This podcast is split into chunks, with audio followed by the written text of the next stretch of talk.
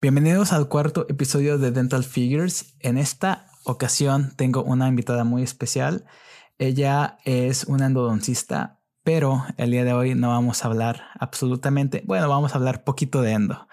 Ella es Adriana Rojas y ella es profesora de la Universidad La Salle en México. Y nada más para comentarles un poquito de esa universidad, es la única universidad, bueno, era la única porque ahorita ya se metió a Arabia Saudita, donde tiene estudiantes que pueden trabajar en Estados Unidos. Entonces, imagínense el calibre de esa universidad y pues los alumnos de ella están haciendo endodoncias en Estados Unidos. Así que por favor, Adriana, cuéntanos un poquito de ti. Hola, hola, ¿cómo estamos? Este, bueno, yo soy egresada de la Universidad de La Salle de licenciatura en odontología y también estudié el posgrado ahí.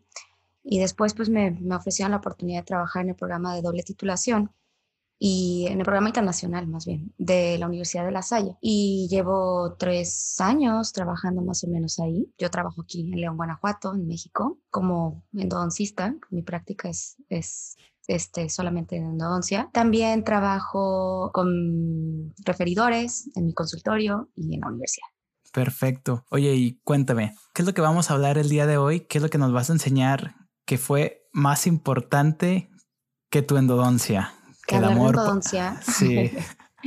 Mira, vamos a hablar el día de hoy de los posgrados. Hace poquito hicimos un, un live en, otro programita que tenemos. Del otro lado del cable. Del otro lado del cable. Póngale en, Instagram, está bien interesante. En cortocircuito, que es como el programa en Instagram, donde hablamos de cosas que no tengan tanto que ver con dientes, pero que tienen que ver con todos nosotros, ¿sabes? Entonces, hablamos acerca de los mandamientos, que a lo mejor qué, es lo que pasaría después de que tú sales de, la licenciatura, para dónde vas, ¿no? Y mucha gente, no voy a, no soy influencer de dientes, pero, pero algunas personas sí me preguntaron qué es lo que pudieran hacer o estaban muy interesadas acerca de el estudiar un posgrado y, y, cómo le podrían hacer. Entonces, pues hablando, hablando contigo, dijimos, pues vamos a hablar de esto, vamos a, hacer, vamos a informar acerca de qué ventajas tenemos, qué, qué, cómo, cómo tomar esa decisión, em, a dónde dirigirnos y, cómo le hacemos para pagarlo, ¿no? Claro. Entonces, este, ¿cuáles son las cualidades, el perfil que necesitamos como, como odontólogos tener para poder estudiar un posgrado? Y no nada más es como odontólogos, cualquier persona eh, tiene un perfil eh, de estudiante, entonces también yo creo que es necesario revisarlo.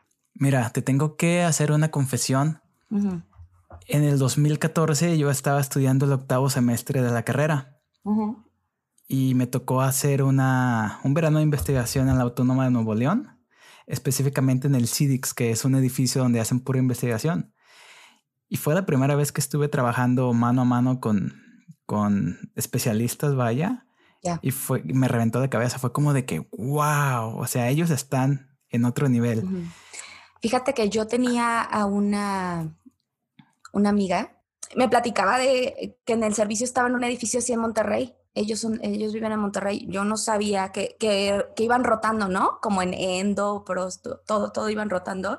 Y así podían como aprender. Eso está padrísimo. Pues yo nada más estuve en el verano haciendo investigación, pero eh, me junté ahí mucho con una, con una ortodoncista y yo hasta creía que quería ser orto, ¿no? pero de ahí fue cuando me nació como la curiosidad de, seguir estudiando. Y después de que empecé a investigar un poquito más, ver precios, yo soy de Guadalajara, investigué los precios de la Autónoma de Nuevo León, investigué los precios de la UNAM, de la Autónoma de Guadalajara. Y realmente yo decidí emigrar a Estados Unidos, que es donde estoy ahorita, pensando que iba a trabajar y ahorrar dinero para regresar a México a, a especializarme, debido a que el precio es o sea, si no tienes quien te apoye, yo lo veo como un poquito imposible y es por eso que me genera mucha curiosidad lo que nos vas a hablar, porque a lo mejor hay mucha gente como yo que ya tiene un poco dos, tres años de graduados o están a semestres de graduarse y a ellos les gustaría ver como opciones y posibilidades. Entonces, hay que, hay que ver qué tienes para enseñarnos. Pues sí, yo creo que lo, primero que tenemos que pensar son las ventajas y las desventajas. ¿por qué estudiar un posgrado, no? ¿Cuáles son las ventajas de ser un dentista general? Pues yo lo creo que puedes, como tú, como tú lo dijiste, puedes eh, trabajar en otro lado y a lo mejor hacer crecer tu negocio un poquito más rápido que el hecho de delegar tu vida unos un par de años o tres, cuatro años para poder comenzar a hacer una especialidad, ¿no? Entonces, primero, una ventaja de quedarte como un odontólogo general, yo la vería como tu negocio se crece más pronto. Obviamente no haces esa inversión o ese tamaño de inversión. Yo no lo veo como un gasto, eh, un posgrado, jamás lo vería como un gasto. Yo siempre lo he visto como una inversión. Puedes hacer un equipo de trabajo muy bueno. Tienes que aprender que tienes tus limitantes, ¿no? No todos somos todólogos y no todos somos buenos en, en, todo. Y, la odontología es amplísima. Ahorita hasta ya relleno y botox y ácido hialurónico están poniendo. En mi percepción, yo primero prefiero saber muy bien de dientes y después ya nos podemos ir a otras cosas, ¿no? Pero bueno, ese es mi punto de vista. Y puedes armar un excelente equipo que, que trabaje para ti y, y eso también es un negocio. Entonces, esa es otra ventaja, que a lo mejor lo puedas ver como quedarte como ontólogo. Y también, imagínate que ahorita ya la migración es muy factible, es, es, un hecho, ¿no? Entonces, si tú eres un especialista y a lo mejor invertiste en tu país en estudiar una especialidad, ¿y qué tal que te tienes que mudar de país?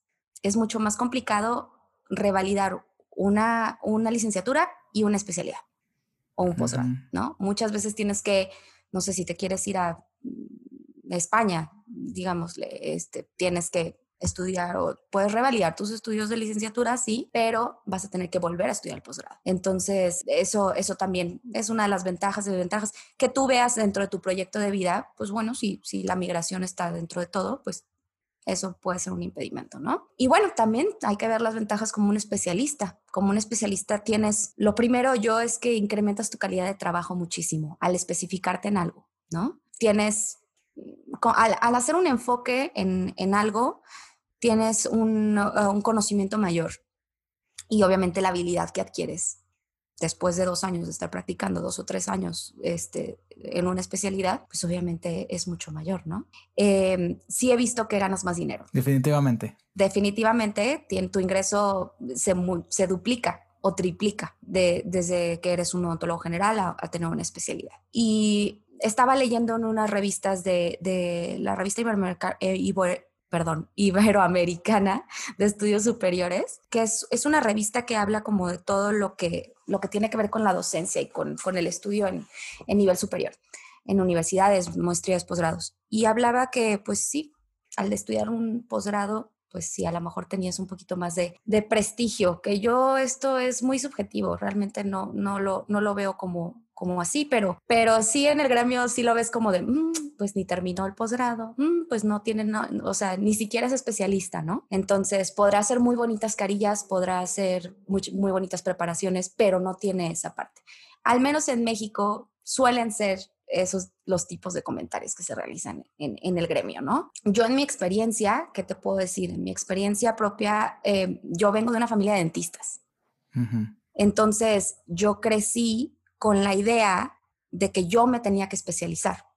Mi papá nos lo dijo desde, desde chicas, que, que, ok, nosotros hacemos todo para que ustedes estudien la carrera, pero la especialidad va por su cuenta, pero tienes que especializarte.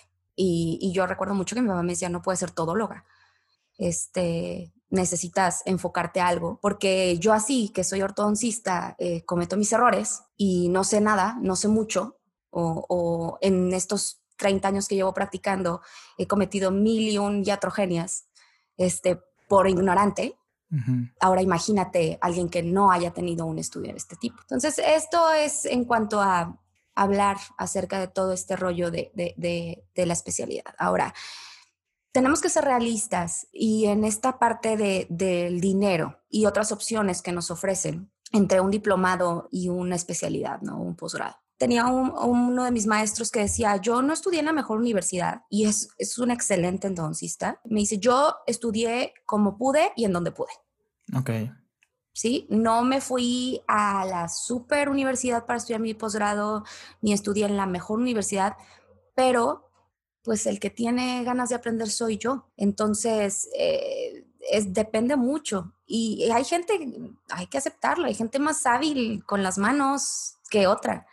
Y hay gente que, trabaja hermoso y es nato. Y hay otros que tenemos que practicar un poquito más para, ir perfeccionando y la práctica es el maestro, ¿no? Definitivamente un diplomado puede ser una opción. A mí no me encantan, eh, siéndote honesta, pero eh, porque jamás va a reemplazar el hecho de que tú vayas dos o fines de semana a lo mejor a aprender a hacer una endodoncia, a que estudies la microbiología y que te sepas por qué está sucediendo eso y por lo tanto cómo vas a medicar y por lo tanto qué contradicciones eh, pueda tener o qué fracaso pueda tener tu, tratamiento al final, ¿no? Entonces, a lo mejor puedo sonar un poco romántica, pero no reemplaza todo eso, todo lo que puedes abarcar dentro de un posgrado, ¿no? Creo que los diplomados son buenos en cuestiones o en técnicas donde tú tengas que afinar, tengas que afinar algo de, de no sé, tu tallado o la adhesión, eh, cosas que, que, comúnmente trabajamos mucho dentro de la licenciatura y que estamos muy relacionados, ¿no?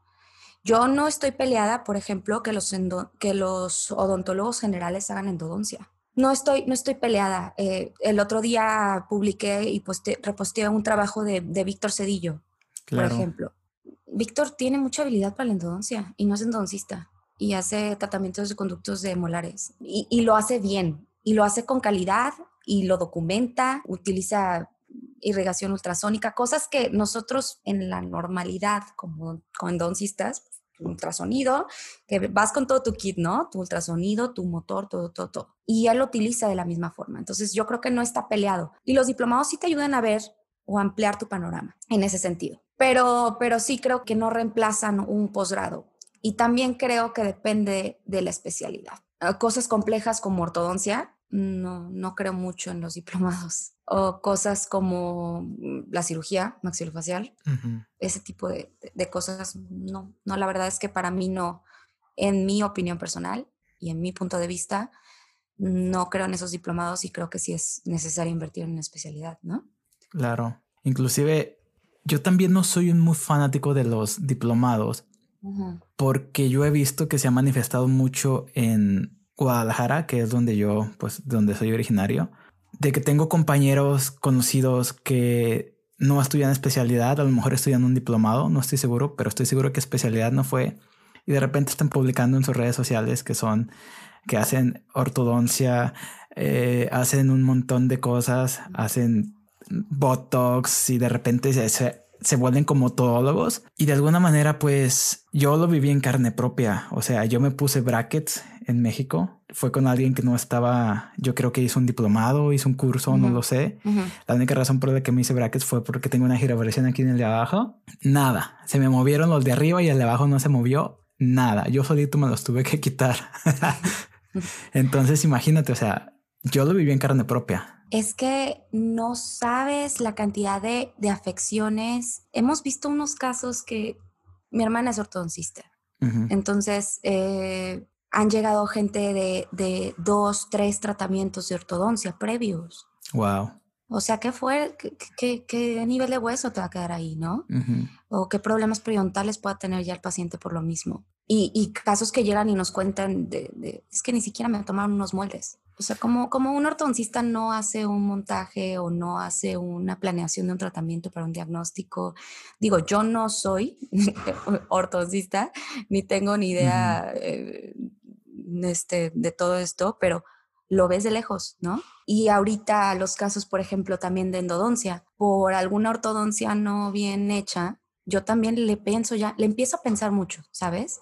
En resolverlos o no, en meterme a, a casos de endodoncia de siete este, vestibularizados que no están incluidos en arco por el ortodoncista que no lo quiso hacer, eh, con raíces curvas. Entonces yo ya no tengo nada más una raíz, tengo cuatro. Digo, perdón, una curvatura, tengo cuatro. Entonces te digo, casos así de ortodoncia em, que no están llevando una ortodoncia como debería de ser y que las raíces están curvas. Entonces yo ya no nada más tengo que planear mi tratamiento y buscar un sistema que me ayude con esa doble curvatura. Ahora ya tengo cuatro curvaturas. Entonces si ahí se me fractura a mí algo, le pone la corona, siguen con el tratamiento y la paciente le duele unos años después, la tonta que tuvo la culpa ahí vaya a ser yo porque se me rompió el instrumento, ¿sabes? Y no toda la parte que viene desde atrás, que no, no se planeó desde antes. Esas son otras de las cosas que te hace abrir esta mente de poder estudiar un posgrado y no solamente hacer las cosas a lo, a lo puro borras, como dicen acá en México. Bien, ahora hay que ver el otro punto de vista. Porque como tú lo dijiste, hay personas que hacen cosas que no son especialistas y son buenas. O sea, también hay que ser muy lógicos. Si tú eres una de esas personas que tienes unas habilidades excelentes, a lo mejor un diplomado, y hasta en diplomados hay, hay niveles, ¿no? Hay diplomados que son de buena calidad, donde es un poquito más largo, y me imagino que debe haber diplomados donde pues es mínimo la exposición al paciente que tienes. Entonces, si tienes buenas habilidades y aparte eres consciente de que estás haciendo más bien que mal, quizá puede ser una buena opción si eres bueno y si eres consciente y si al final de cuentas estás haciéndole bien al paciente e inclusive si en un futuro estás pensando especializarte. No, claro, y este también hay, hay muchos, por ejemplo, en la UNAM hay unos posgrados muy buenos, unos diplomados muy buenos de cirugía, por ejemplo. Es para sacar las, las cosas que de repente tienes que hacer. Llega un paciente, no, no tienes un cirujano a la mano, bueno, pues tienes que empezar a, hacer el tratamiento, ¿no? Eh, también todo, como tú lo dices, hay que checar de dónde eh, la calidad de esos, de esos diplomados y hay que ver el respaldo. Si está avalado por una universidad, pues adelante, yo creo, no tienes pierde. Pero los que no tienen algún tipo de, de aval, mejor, mejor ni te metas. Muy bien, estoy, estoy de acuerdo contigo. Siendo así, vamos a poner un escenario. Digamos, Leo en el 2016 sale a la universidad y tiene una cosa en mente. Yo necesito seguir aprendiendo porque no me siento 100% seguro pero no tengo recursos. Yo me imagino que muchas personas se van a sentir especialmente identificadas con esta situación porque las especialidades son bien caras y como tú lo dices, es una inversión a futuro y puedes duplicar y triplicar tu, tu sueldo anualmente, pero ¿cómo le podría hacer a alguien que quiere estudiar, que tiene el hambre, que tiene el ímpetu, que tiene las ganas, pero que no tiene los recursos? ¿Cómo hacerle? Bueno, yo te puedo hablar de mi experiencia propia. A mí me pasó exactamente lo mismo. Decidí esperarme un tiempo. Yo creo que también el tiempo que tú decidas eh, esperar antes de comenzar a estudiar una especialidad es muy bueno, pero lo primero que yo hice fue escoger una universidad, ¿sí? Esa es, ese es, mi, primer, mi primer meta. Ya sé a dónde quiero dirigirme, ya sé qué, qué universidad quiero este, y qué es lo que implica.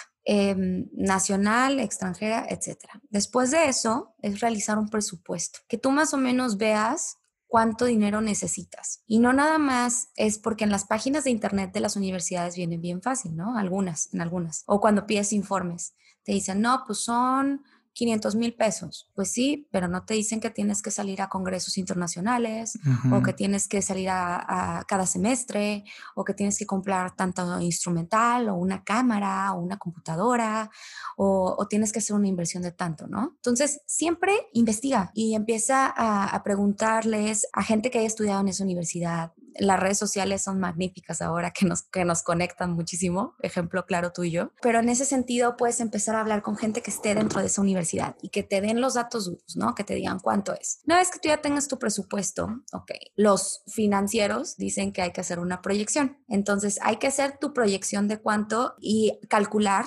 puedes pedirle ayuda a alguien que te pueda investigar cuánto puede ser la inflación tal vez en cuanto al sentido de que tú puedas tener, no, pues es que necesito 500 mil pesos porque a mi le salieron en 500 mil pesos. Pues sí, pero más o menos cuánto incrementa de colegiatura de una generación a otra. Tienes que ir calculando todo eso, ¿no? Porque también después te lleva sorpresas de, no, sí, ya tengo mis 500 mil y luego te sale, no, pues que fíjate que ya le subieron. Entonces, ahí estás con, con un, tienes que saber el incremento. Generalmente las universidades te dicen cuánto incrementan anualmente. entonces también hay que calcular eso. Y hay que calcular también los demás gastos, ¿no? Estancias, si vas a cambiarte de ciudad, vivienda, todo, todo, todo, todo. Hay que hacer súper un mega Excel y hacer tu proyección. A lo mejor puedes ayudarte a juntarte con algún amigo que esté estudiando finanzas o lo que tú quieras, que te pueda investigar y decir, oye, échame la mano y en este caso haces tu proyección. Entonces ya tienes tu presupuesto, ya tienes tu proyección. Ahora ¿cómo le vamos a hacer para ganar? Uno de dos, tienes tu ahorro y tú dices, bueno, a lo mejor mi proyección es a dos años porque dentro de dos años yo me quiero meter, tengo dos años para trabajar. Vas midiendo más o menos cuál es tu ingreso y siempre hay que buscar ingresos extra. Los libros que, todos los libros que he leído de, administración financiera, de libertad financiera, te dicen que tienes que hacer una proyección de, eh, bueno, tienes que hacer más bien un eh, estimado de cuánto ganas anualmente y empezar a, a buscar ingresos extra, ¿no? ¿Qué puedes vender? ¿Qué ya no te sirve? Te juro que cada pesito cuenta. Después de esto, hay que buscar becas. Ya una vez que tú digas, bueno, ok, eh, esta es mi forma y, y, tanto va a ser mi ganancia. A lo mejor en dos años, que es mi proyecto, que se abre una nueva generación o que es cuando van a admitir de nuevo a los alumnos, tengo dos años para ponerme las pilas, ¿no? Pero a lo mejor de 500 tengo 300. Entonces me faltan 200. ¿Qué voy a hacer? Lo primero y lo que primero dicen es siempre acude con alguien que no te vaya a salir tanto interés. Gente que conozcas, familiares, tíos, lo primero que puedes hacer es pedirles a ellos y hacerles un plan, ¿sí? Y si de plano no tienes nada, como en mi caso, que no tenía nadie, este, y, que tenía que, que, hacerlo de otra forma, bueno, hay que empezar a ver primero becas, ¿ok? ¿Cómo puedes estudiar con becas? ¿Qué tipo de becas hay? Hay becas créditos y hay becas que son donde te, te apoyan económicamente. A fondo perdido, ¿no? Ajá, exacto. Hay asociaciones, el CONACIT es uno de ellos. Tenemos un gran problema ahora que hay un recorte en todo, hasta en CONACIT, pues también hay que, hay que checar. Hay que checar que la universidad que tú estás afiliado o que tú estás interesado esté afiliado a ese programa también porque si no, no, no te van a prestar. Investigar en Internet, hay, hay programas, hay una página que se llama World Scholarship, creo. Y ahí también te, te, dicen cuáles son las becas disponibles, para qué áreas son. Y revisar también en tu estado o revisar en tu país a nivel federal qué tipo de ayudas pueden haber. Esa es una opción. Primero la beca. Después, revisa con asociaciones, ¿ok? Hay muchas asociaciones como en México tenemos la de Carlos Slim, que casi nadie lo conoce, yo creo, ¿verdad? En el mundo. este, por ejemplo, Carlos Slim y mi hermano así estuvo durante su residencia. Mi hermano es médico, es cirujano, eh, está en la residencia de cirugía. Y durante su estancia en la UNAM, estuvo dentro de unas becas también que ayudaban con, como con los gastos de manutención. Entonces también hay asociaciones, la Fundación Carolina es otra que también puede, puede tener eh, ayuda y que ayudan a, mm, alumnos y, y, los bequen, ¿no? Otra cosa es que la gente necesita deducir impuestos y las compañías necesitan deducir impuestos. Ok. Entonces, tú puedes buscar algún apoyo de alguna fábrica, de alguna farmacéutica de alguna, de alguna empresa que por medio de la capacitación que les da a la gente les puede remunerar como o les puede beneficiar a ellos como no como evasión de impuestos pero sí como una justificación en México se puede hacer. Ok. En Estados Unidos hay eh, pues los financiamientos. Yo creo que en Estados Unidos es bien bien común que te drogues con un loan. Absolutamente. O sea quien quiera estudiar en college tiene que estar con un loan, la mayoría, ¿no?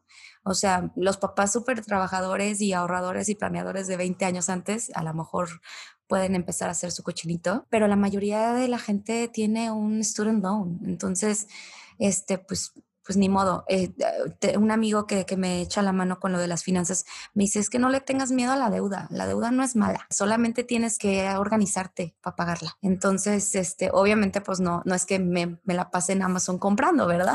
Tampoco es, hay deudas buenas y hay deudas malas. Y también este, en el libro de Kiyosaki habla mucho de que cómo adquirir una deuda buena y una deuda mala. Entonces también ahí, ahí puede ser. Esa es otra forma, buscando alguna compañía que quiera deducir algún impuesto y que pues te pueda dar algún apoyo semestral, tal vez, ¿no? Entonces así vas haciendo. Y por último, ya al final, el financiamiento. Pero como, te digo, como último recurso. Sería mi último recurso totalmente. De primero veo todas las posibilidades de que me salga gratis y luego ya que me cueste, ¿no? Entonces, al último hay que buscar el financiamiento. Pero lo primero que me voy en un financiamiento es en un financiamiento gubernamental. Ok. Lo primero. Siempre los eh, intereses van a ser menores en un crédito de gobierno que, en un que, te, que te otorgue un gobierno a que te otorgue un banco, la mayoría. Entonces, siéntate ya números. ¿Cuánto te va a costar también, no? Eh, no, no te fijes en, el, lo que vas a pedir. Fíjate también ya en la cantidad final, lo que vas a pagar al final, ¿no? Y qué tanto te conviene. Entonces, así vete. Yo, vete por banco por banco. Si a lo mejor el gobierno no te funciona porque, no sé, te están pidiendo algún aval, te están pidiendo, a la, mayoría piden avales. Entonces sí tienes que tener a alguien así, ¿no? o te están pidiendo alguna mm, propiedad a, dejar como, no, no como hipotecada, pero... Como garantía. Pero como garantía, exactamente. A lo mejor no tienes así, bueno, pues entonces a lo mejor lo, ese, ese tipo de crédito no es para ti. Entonces tienes que empezar a ver por la parte bancaria. Vete desde las cajas populares, que son este, más accesibles, hasta el último banco que te encuentres y pues preguntar nadie. Nadie se ha muerto por preguntar, ¿no? Es correcto. Entonces, yendo a investigar cuánto, eh, cuánto es lo que vas a acabar pagando. Y al final, pues así vas haciendo tu, tu ahorrito. Y empiezas a, ahora sí aquí viene la parte de reflexión. Ya tienes todo, presupuesto, todo, todo, todo. Tienes tus números y dices, ok, esto me va a salir en 700 mil pesos al final. Ya pagando mis intereses y todo, ¿cuánto tiempo me voy a tardar en recuperar esa inversión? Entonces hay que analizar eso también. Si te conviene, estudialo y aviéntate. Si no te conviene, sigue como general. Ni para qué. Ni para qué invierte en otra cosa. Entonces, eso también eh, era lo que tenemos que, revisar en cuanto a escoger una universidad. Eh, creo que también lo considero muy importante. Que sepas, pues, si te conviene una universidad pública, una universidad privada. Obviamente que los costos son muy distintos en cuanto a eso. Yo sí creo que al momento de tú estudiar un posgrado, vas a duplicar tus ingresos mínimo. Mínimo. Mínimo. ¿Triplicar crees que sea posible fácilmente? Claro, claro. ¿Cuatriplicar? No lo sé. Pero triplicar sí es posible. Yo creo que sí. Yo creo que sí. Mira, yo nunca me he dedicado a otra cosa que no sea la endodoncia. Estuve dos años trabajando de general. No me gustó. Este, y esto también viene desde el punto em, de cuándo es el momento de elegir. No sé, a ti te pasó, ahorita nos estabas platicando. Eh, desde que tú estás estudiando la licenciatura, empiezas a sentir como de, ay, yo voy para acá este, o se me da más la prótesis, a mí se me da menos los niños, etcétera, ¿no? este, ya me vomitó, ya me mordió, ya todo.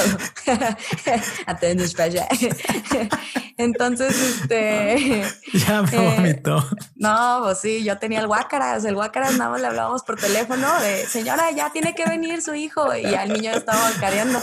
Entonces, sí, claro. Entonces, este, todavía ni siquiera llegaba, yo estaba llorando. Pues, así, así es eso. Y yo con niños, ah, no me encantan, pero sí los veo, pero no me encantan realmente.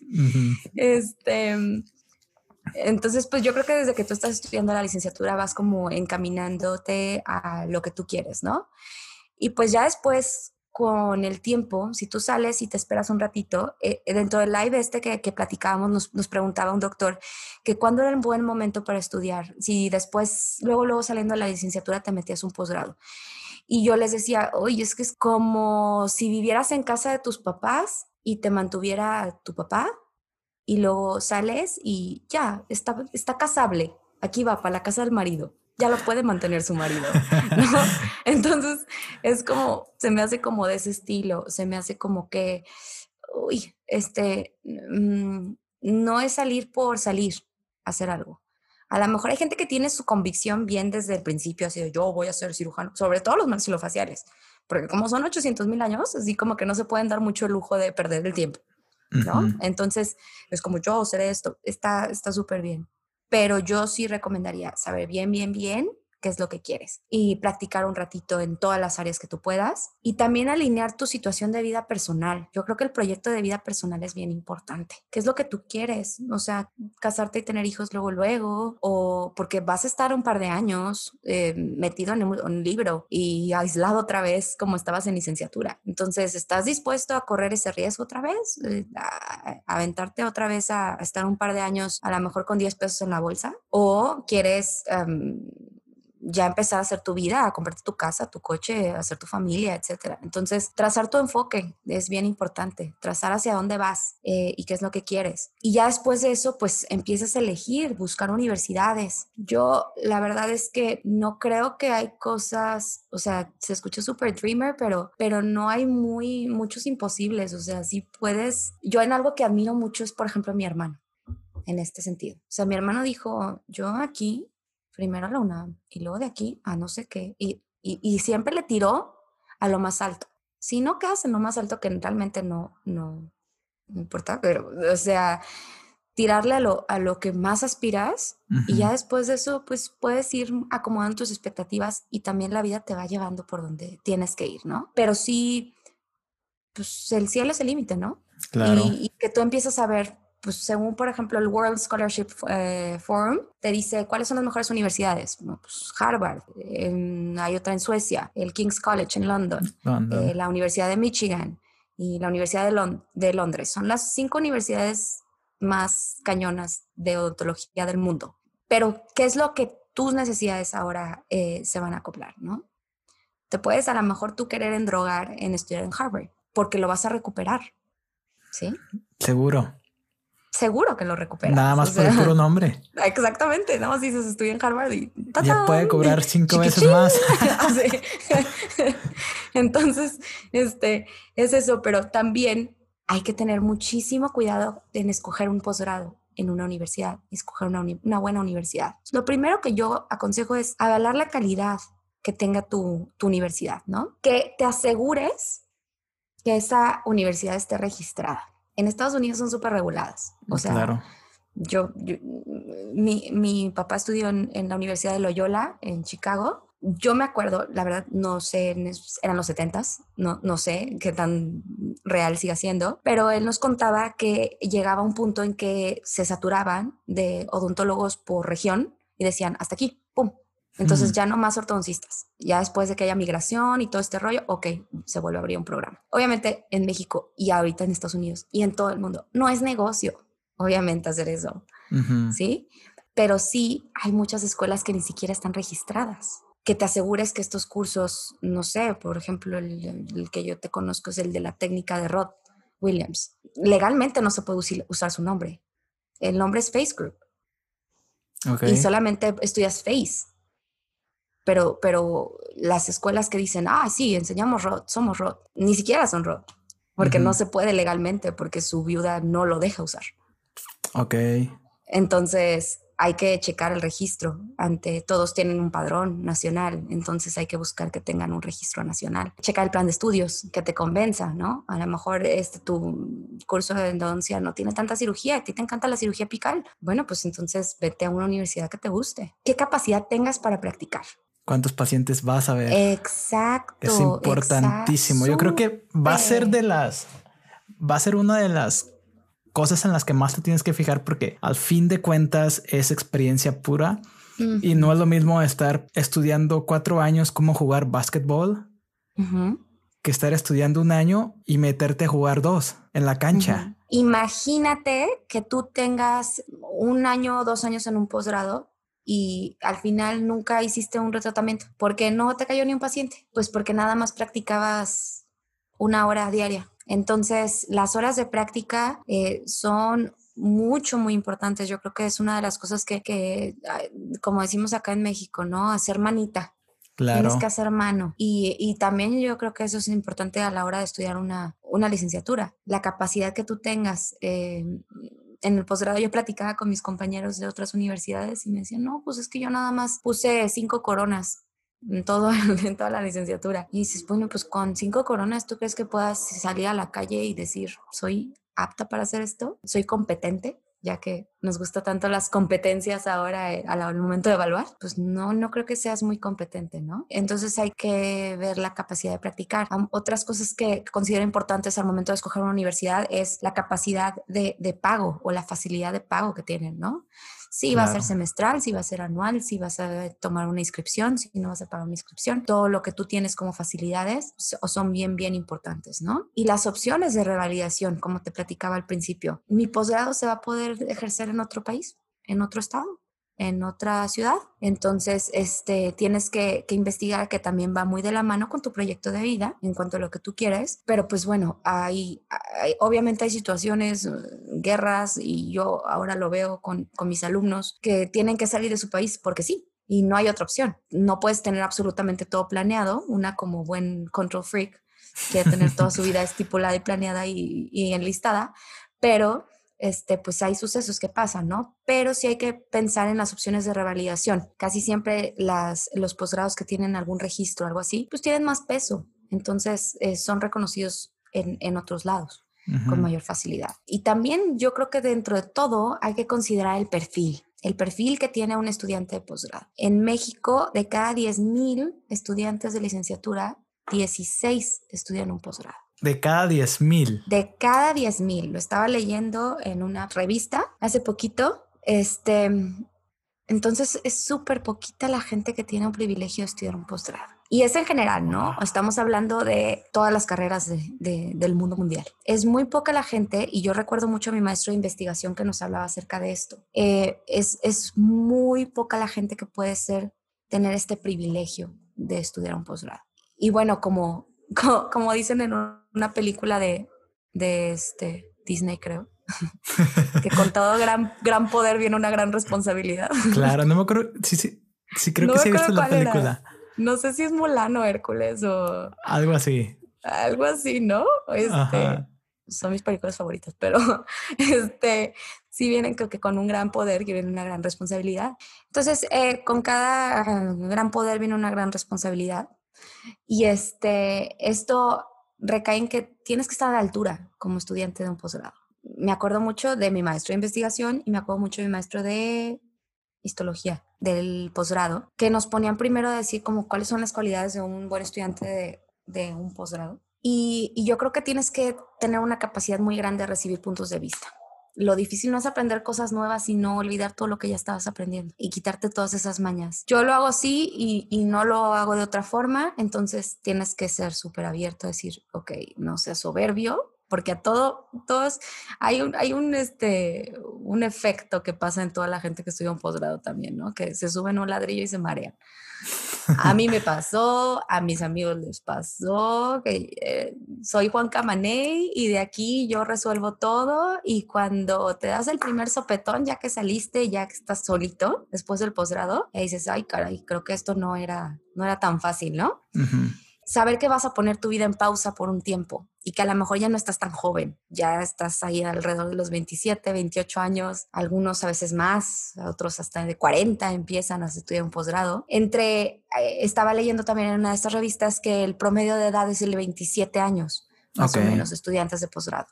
De inicio de, de, más o menos el promedio en lo que comienzan a estudiar un, posgrado. Pues vas a poner tu vida en pausa, en tus planes, si estás casado, si tienes hijos, todo este rollo, hay que proyectarlo y hay que pensarlo. La habilidad lectora. Jamás había leído tanto en mi vida y yo empecé a leer a los 15 años y yo leo por gusto desde los 15 años, pero yo jamás había leído tanto de dientes como en el posgrado.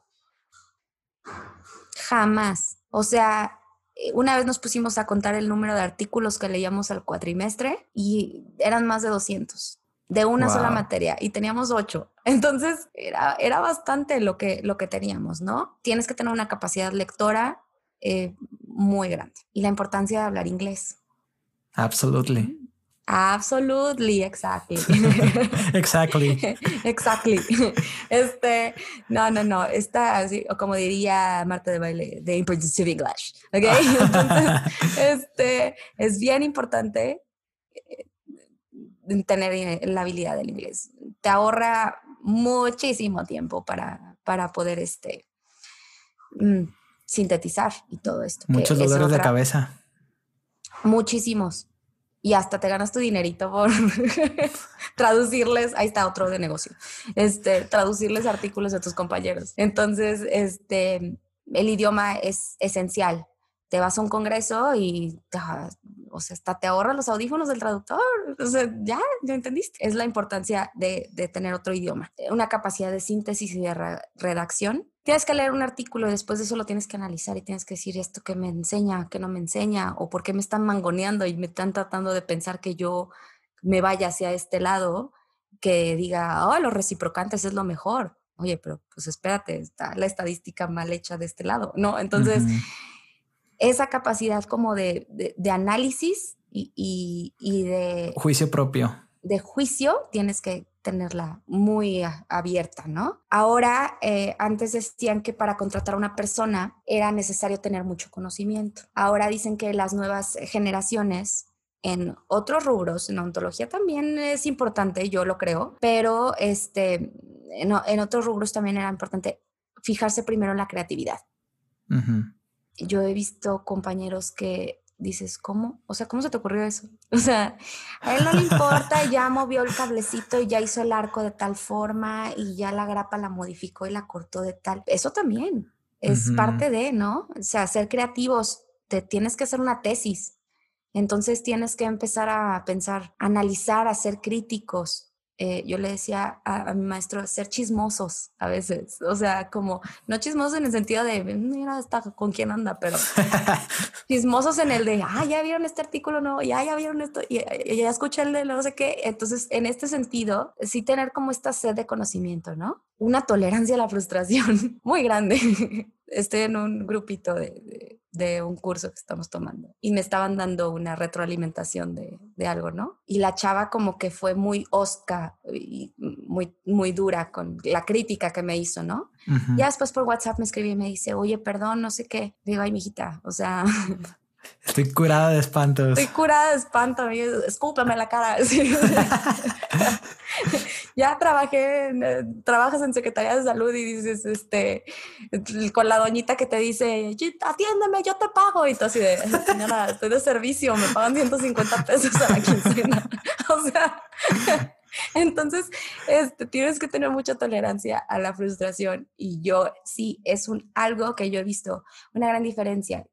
Llevo dando clases en nivel medio, o sea, en secundaria, en alumnos desde el 2012 hasta ahorita que ya estoy en la universidad. Y he visto un cambio enorme en, en cuanto a, no, no, obviamente vas a verlo en universidad y en, secundaria, pero en las generaciones que iban pasando en, cuando estaba dando clases, en cómo los niños cada vez eran más intolerantes a la frustración. Y, y, esta generación de cristal que ahora le llamamos, claro en cuanto a que todo les afecta y su resiliencia está de menos dos y todo este rollo. Entonces, aquí te vas a fracasar y te vas a caer y te vas a, vas a perforar y ya le sacaste el diente que no era y ya, no, o sea, mil y un cosas te pueden pasar, ¿sí? O sea, es muy amplio. El chiste es, y, y, y, estás cansado y no has comido bien y no has dormido bien y tienes que llegar a estudiar. Y entonces todo esto vas, vas a ver tiempo y ya no quieres ni ver a tus compañeros, es como, güey, quítate, ya no te quiero.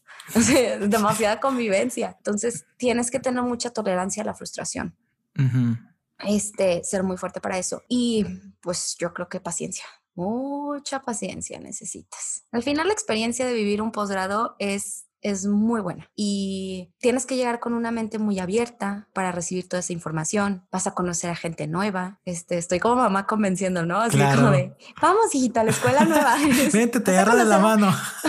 Vas a tener muchos amiguitos nuevos.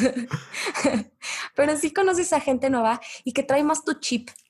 Que eso es lo que me gusta, ¿no? Que andan más en tu rollo, o sea, y que se puede sentar contigo a divagar, que si Patel y que si Recuchi mil veces, ¿no? Y también conocer otro tipo de, trabajos en otras universidades, porque generalmente los posgrados vienen de mucha combinación de todos lados. Entonces, no te, no te anclas a que tú trabajas de tal forma y solamente así se hace, sino que aprendes de todos ellos y de su forma de vivir y de su convivencia y de su familia y de sus maridos y de sus eh, esposas y de sus hijos. O sea, aprendes de toda esta gente, ¿no? Los congresos te salen más baratos porque eres estudiante. ¿Viajas? Y, eh, viajas, viajas, viajas, no, no, no. Conoces mucho. Si puedes, comienza a trabajar medio tiempo si tienes chance. O puedes comenzar a trabajar y tienes la ventaja de tener a tus maestros que te dicen, oye, doc, écheme la mano aquí, ¿qué onda? Este, ¿Cómo le hago para esto? y, pues tienes un backup, ¿no? Claro. Siempre. Tienes acceso a una biblioteca muy amplia y vas a disfrutar lo bueno y lo malo, vas a aprender de lo malo y de qué errores no vas a cometer cuando salgas y ese tiempo no regresa. Entonces, durante la, experiencia del posgrado, eso es lo que yo, yo recomiendo, ¿no? Es básicamente lo que, lo que yo pensaría en cuanto al estudiar un posgrado. Yo no me arrepiento de, de haberlo hecho. En absoluto. Lo haría en absoluto. Lo haría mil y un veces. Porque sí siento que mi vida es una antes y un, después, después de, estudiar el, el posgrado y mi mente también es otra. Pues también ya estoy más vieja, o sea, ya no, no están jóvenes los pastores, ¿verdad? este, entonces también vas aprendiendo, pero sí, es una experiencia bien bonita. A mí me encantaría eh, volver a hacerlo y disfrutarlo más. Yo traía muchas cosas en la cabeza en su momento, pero sí. Y también en cuanto al financiamiento, híjole, eso yo creo que, creo que, que sí hay que preocuparnos, pero siempre hay que hay que ocuparnos más que preocuparnos. No te preocupes, ocúpate. Exacto, busca la forma de hacer las cosas. Quien tiene, quiere. Ya sabes, si el novio te quiere, te va a buscar. Si no, ya déjalo ir. Aunque hayan cortado 50 veces. X. sí, yo creo que sigo todavía sigo sorprendido por las estadísticas que me diste de cuánta gente estudia el posgrado y te estoy escuchando y me da como que un poquito miedo, un poquito pavor porque si bien no voy a estudiar una especialidad o un posgrado, voy a hacer básicamente lo mismo, ¿no? Este, estar con gente de todos de todo lado del mundo, me voy a aventar una deuda grandísima y aún así estoy pensando, y quién sabe, a lo mejor luego veo este video en unos dos años, estoy pensando después de la de estudiar en, aquí en Estados Unidos, aventarme a prosto. Entonces, todo lo que estás diciendo resuena en mí, la edad, el dinero que voy a estar debiendo, si realmente eso es lo que quiero en mi vida o a lo mejor digo, no, a la fregada, yo lo que quiero ya es casarme y tener dos hijos y estar trabajando y ganando dinero. Definitivamente es algo bien, bien difícil, es bien complicado, pero ahí lo tienen. Ella acaba de decir que mil y una veces lo haría y que no se arrepentiría. Definitivamente tienes que tener inteligencia. No, tienes que tener astucia. Es la diferencia entre inteligencia y astucia. Tienes que saber hacer las cosas y si no sabes, tienes que averiguar cómo hacerlas porque pues no es fácil. A lo mejor no estás viendo de Chile, de Argentina, de Colombia y a lo mejor los bancos o los bancos no funcionan igual, los intereses no funcionan igual. A lo mejor en tu país hay una recesión. Entonces, si me quedaría con algo es que nadie la tiene fácil. Ella no la tuvo fácil y la gran mayoría de sus compañeros no la ha tenido fácil. O sea que si quieres, le tienes que echar todos los kilos y tienes que ver la manera de llegar a donde quieres. ¿Estoy en lo correcto? Es correcto. Siempre hay una forma de hacer las cosas y simplemente es la convicción que tienes y las ganas de producirte la vida que tú quieres y la vida que quieres formar. Así de fácil. Perfecto. Bien. Entonces, si quieren saber más sobre Endo, síganla en su Instagram porque las publicaciones que ella hace sí están padres y de hecho ella es de las personas que yo veo que más está tratando de cambiar el chip de que tenemos que utilizar la tecnología para hacer endodoncias, especialmente el CBCT scan o la imagen 3D. Es más, de hecho creo que estaría bien que vinieras en otra ocasión para que nos hablaras sobre imagen 3D. ¿Qué te parece? Ay, súper bien, con muchísimo gusto. ¿Sí tenemos? Claro, claro. ¿Y dónde te pueden encontrar para mayor información? Me pueden buscar en mis redes sociales. Estoy en Instagram como Adriana Rojas Endodoncista o también en Facebook. Perfectísimo. Entonces, amigos, pues este ha sido el cuarto episodio sobre cómo estudiar una especialidad, por qué estudiar una especialidad, vale la pena, cómo le hago y esperemos que les haya sido de utilidad. Y pues por mi parte, eso es todo. Adriana, muchísimas gracias por todo tu tiempo y esfuerzo. Gracias a ti por invitarme. Y nos vemos a la próxima. Adiós.